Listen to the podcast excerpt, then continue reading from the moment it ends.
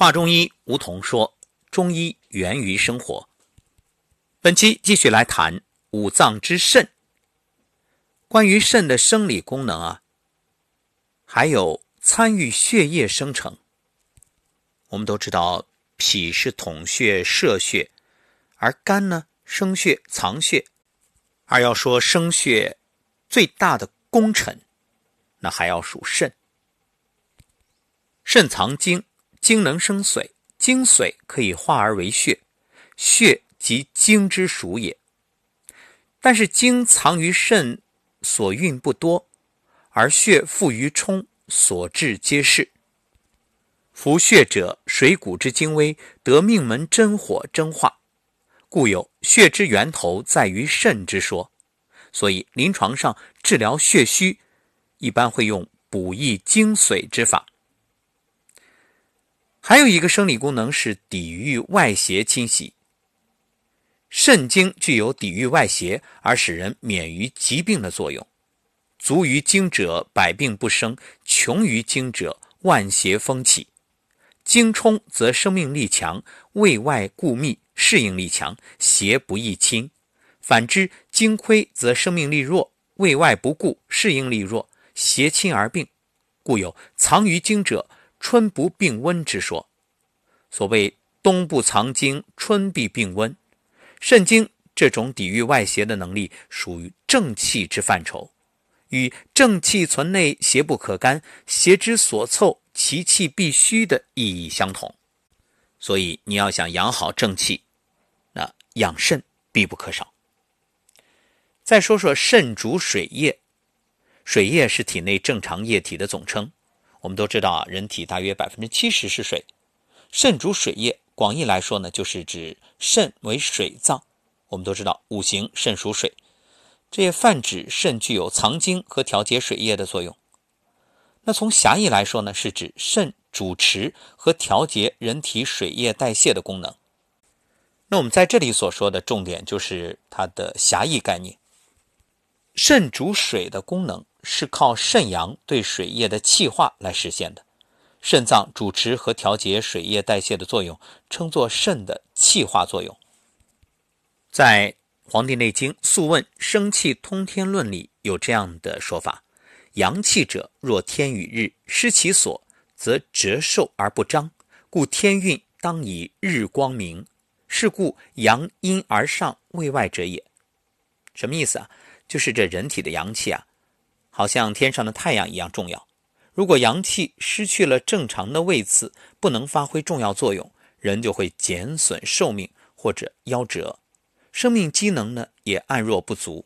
所以天体的正常运行是因为太阳光的普照而显现。人的阳气也应该在上在外，起到保护身体、抵御外邪的作用。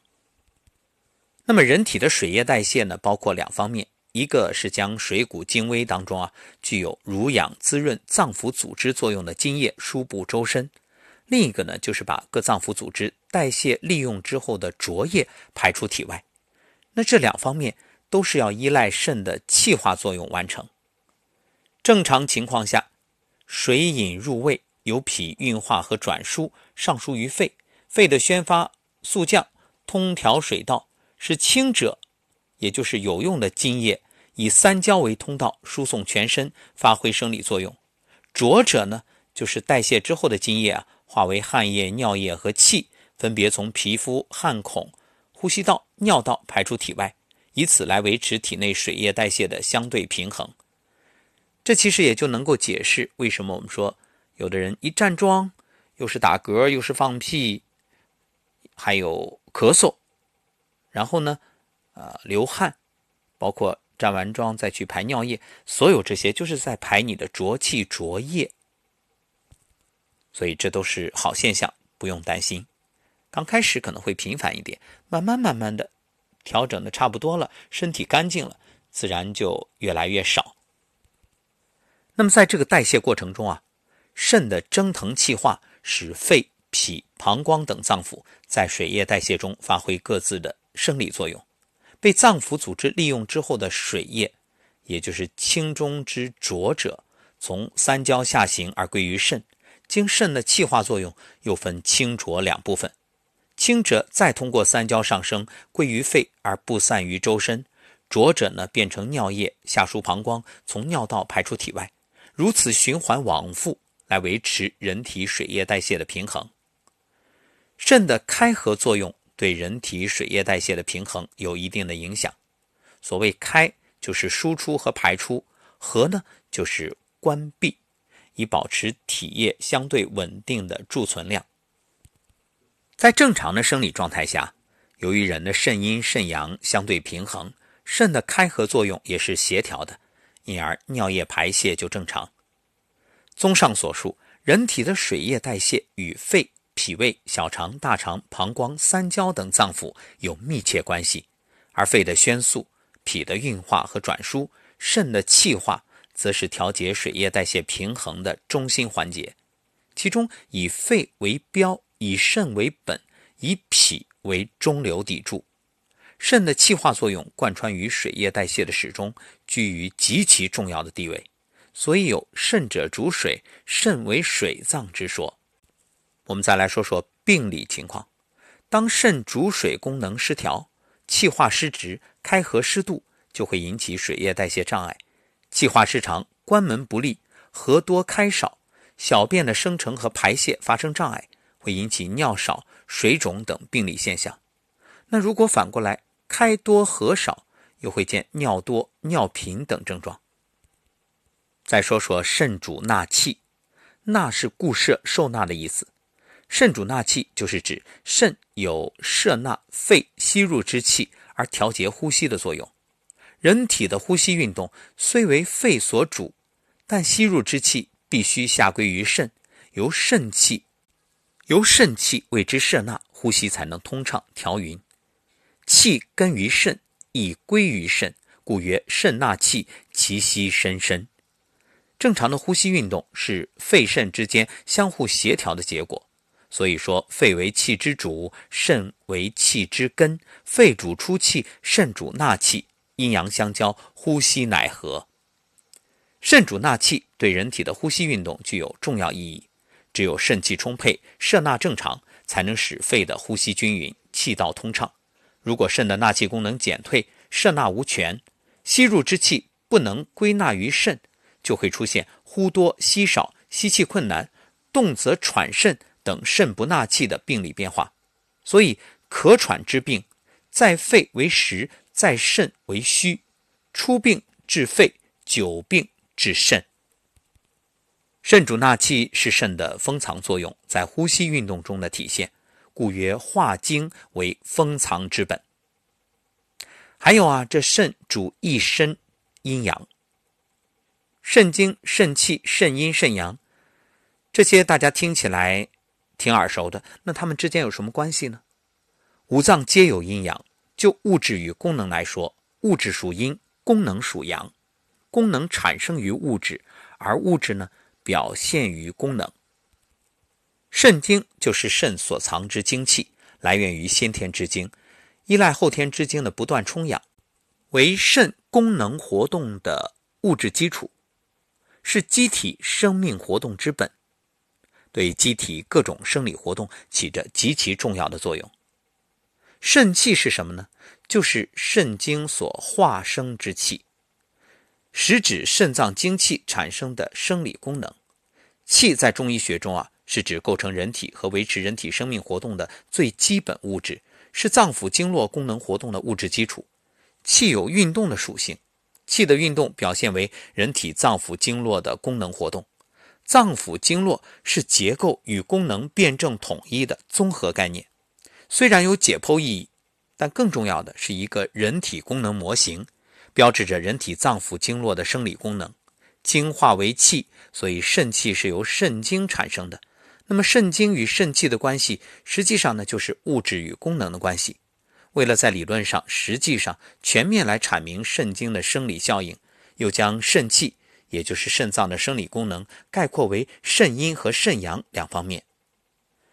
肾阴又称为元阴，真阴真水，为人体阴液的根本。对机体各脏腑组织啊起着滋养、濡润的作用。肾阳呢又称为元阳、真阳、真水，为人体阳气的根本，对机体各脏腑组织起着推动温煦的作用。那肾阴和肾阳二者之间是相互制约、相互依存、相互为用，维持着人体生理的动态平衡。从阴阳属性来说，精属阴，气属阳，所以有时候啊也会把肾精称为肾阴，肾气称为肾阳。那么这里的阴和阳是指物质与功能的属性。肾阴肾阳为脏腑阴阳之本。你看，肾为五脏六腑之本，为水火之宅，遇真阴，也就是命门之水，而寒真阳，也就是命门之火。五脏六腑之阴，非肾阴不能资助；五脏六腑之阳，非肾阳不能温养。故曰：肾为元气之根，为水火之宅。五脏之阴气，非此不能滋；五脏之阳气，非此不能发。命门水火，也就是十二脏之化源，故心赖之，则君主以明；肺赖之，则志节以行；脾胃赖之，即仓廪之腹；肝胆赖之，资谋虑之本；膀胱赖之，则三焦气化；大小肠赖之，则传导自分。肾阴充，也就是肾阴充足，那么全身诸脏之阴亦充；肾阳旺。则全身诸脏之阳亦旺盛，所以说肾阴为全身诸阴之本，肾阳为全身诸阳之根。那如果是病理情况会怎样呢？由于某些原因，肾阴和肾阳的动态平衡遭到破坏，又不能自行恢复，就形成了肾阴虚和肾阳虚这种病理变化。所谓肾阴虚啊，表现为五心烦热、眩晕耳鸣、腰膝酸软。男子呢？会有遗精的状况，女子有梦焦等症状。那肾阳虚会表现为精神疲惫、腰膝冷痛、形寒肢冷、小便不利或者遗尿失禁，以及男子阳痿、女子宫寒不孕等性功能减退和水肿等症状。由于肾阴与肾阳之间的内在联系，病变过程中经常会互相影响。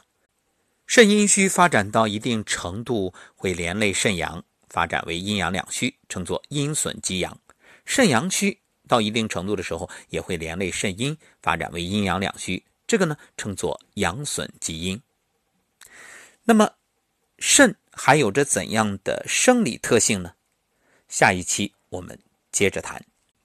为了更好的落实中医养生，我们即将推出线上康养馆，从四月十三号开始。会有一个七天的线上康养活动，具体情况呢，今天会发布。有兴趣的伙伴，想要加入的听友，可以关注我们的听友圈“懂养生的你最美”。今天会有帖子详细指导，期待与大家一起起航，共同前行，在生活当中落地践行。不只是学习养生，让自己、家人和朋友的身体更好。同时呢，也能够为传承、传播中医尽自己一份微薄之力。我在线上养生馆等你。